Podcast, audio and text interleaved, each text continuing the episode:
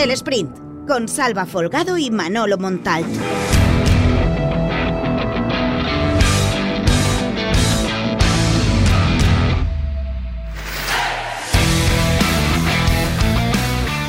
Buenos días, es martes 23 de enero de 2024.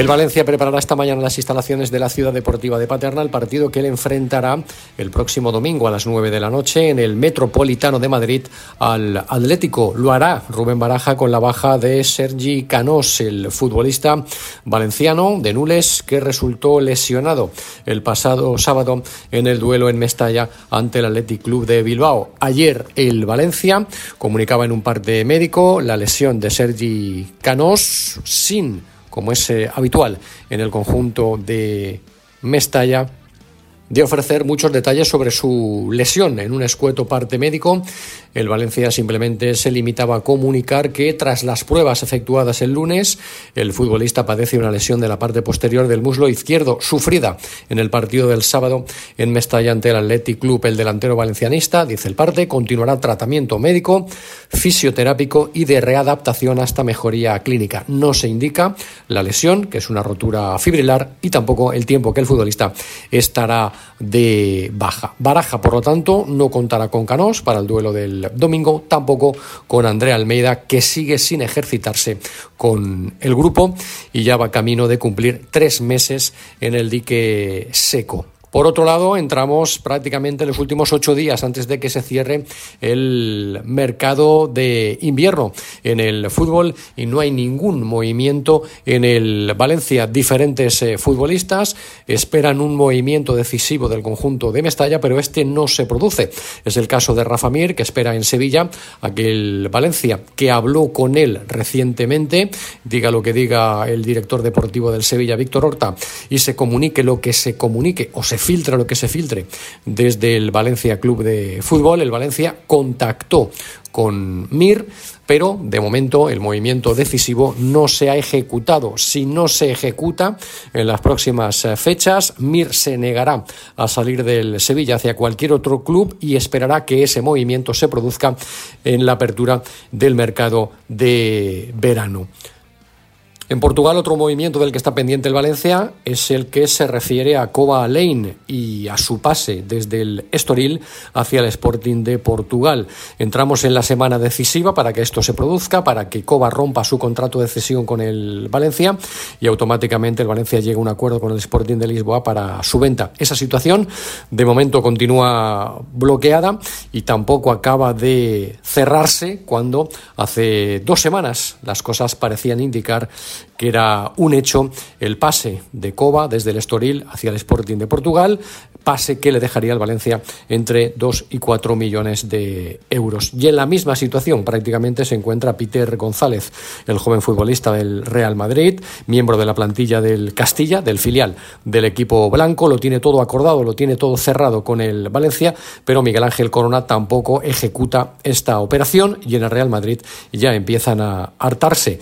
El Valencia en este mercado de invierno solamente ha cerrado la salida como cesión de César Tárrega, el joven central del Mestalla, hacia el Real Valladolid y está próximo a renovar Hugo González y a partir de ahí a decidir si lo saca cedido. El Elche está interesado en él o si se lo queda en la primera plantilla.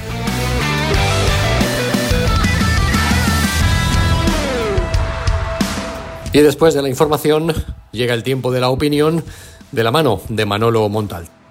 Que la Liga Española y el fútbol español hace tiempo que huelen muy mal es una evidencia que seguimos constatando en la periferia. Eh, desde hace muchos meses. En Valencia sabemos muy bien cómo se las gasta el rodillo mediático y el poder del Real Madrid y de Florentino Pérez. Eh, lo comprobamos con el relato falso montado en torno a la agresión racista de Mestalla contra Vinicius ahora mismo el último episodio de una liga más propia de un país tercermundista lo vivimos con el atraco a mano armada que le tocó sufrir al equipo del Almería en el Santiago Bernabéu, como todos los medios de comunicación de Madrid, con voceros como García Ferreras al frente, eh, fueron los que han ido, bueno, enmarañando, poniendo dudas sobre jugadas que son clarísimas, etcétera, etcétera, etcétera, para difuminar un poco todo lo que fue eh, un lamentable arbitraje en el cual el colegiado Hernández eh, Maeso le faltó celebrar los goles del Real Madrid. Para acabar esta pantomima, ayer se filtra un audio del bar en el cual eh, se ve claramente cómo el árbitro decide obviar una agresión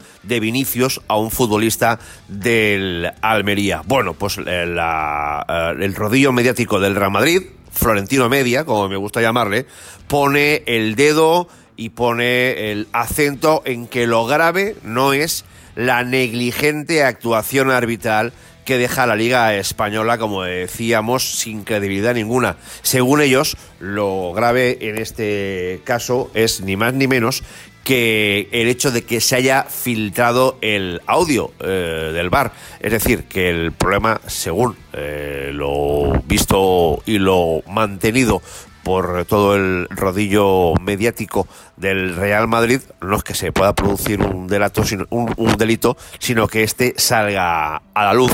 Por eso, molestan los medios de comunicación locales y son tan necesarios. Por eso a la liga le molestan cada vez más los medios de comunicación que no son de Madrid y que ya puede controlar. En cualquier caso, la liga española hace tiempo que se ha convertido en una broma de muy mal gusto. Recuerda que este podcast está disponible cada mañana de lunes a viernes en Plaza Deportiva y en las principales plataformas de podcast, Apple Podcast, iBox, Spotify, Google Podcast y Amazon Music. Desde aquí os animo a suscribiros. El Sprint.